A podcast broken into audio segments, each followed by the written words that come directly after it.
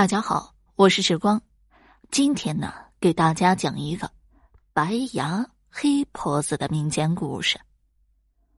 在很久很久以前，在不远的地方住着一个浑身穿黑衣的老婆子，人们都叫她黑婆子。黑婆子是个妖怪，却装扮成慈祥的老奶奶，给孩子们送东西吃。有不懂事的孩子吃了他的东西，立刻就变得迷迷糊糊，跟着他走到山里啊，被他给吃掉。不到几年的时间，有九十九个孩子被黑婆子吃掉了，各家各户闹得人心惶惶。平时将孩子拴着绳子，生怕被黑婆子拐走。有一个名叫二蛋的孩子，别看个头不高。但是脑袋聪明，主意多。这一天，他的父母出门了，留他一个人在家。二蛋坐在院子里玩，他听见门外有敲门声，打开门一看，是一个面容慈祥的老奶奶。二蛋就问：“老奶奶，你有什么事吗？”老奶奶就说：“我来走亲戚，结果迷了路了。”不知道该往哪里去。二蛋想了想，说道：“这样吧，您告诉我地方，我带您去。”老奶奶露出一口整齐的白牙，笑着说：“那就谢谢你了。”二蛋心头一惊，谁家老人能有这样整齐的白牙？莫非她就是传说中的黑婆子？二蛋不动声色。决定除掉黑婆子，热情的将黑婆子拉进屋里，骗她先好好歇息，等她去厨房端一碗热鸡汤，填饱了肚子再出发。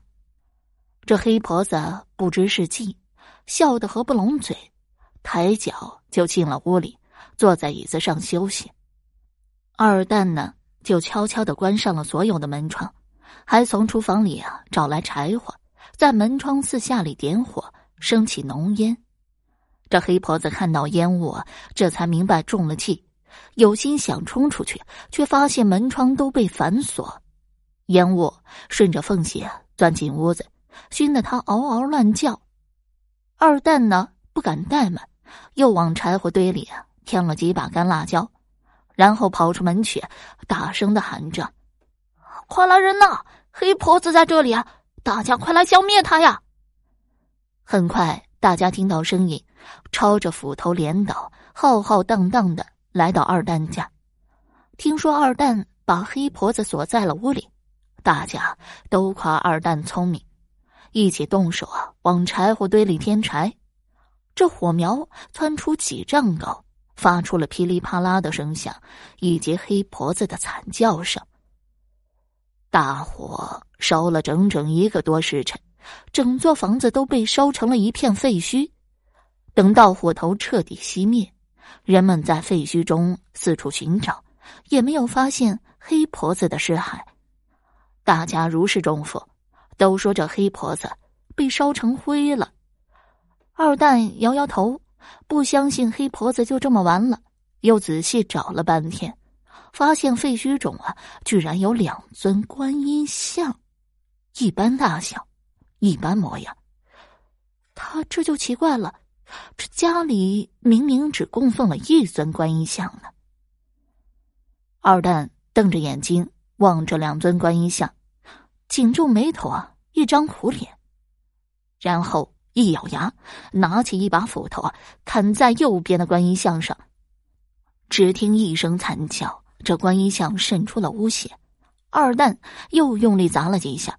血迹越来越多，最终变成了黑婆子，浑身上下被烧得漆黑，砍得遍体鳞伤。人们惊奇极了，一起动手啊，了结了这黑婆子。但也奇怪呀，这二蛋是怎么看出右边的观音像是假的呢？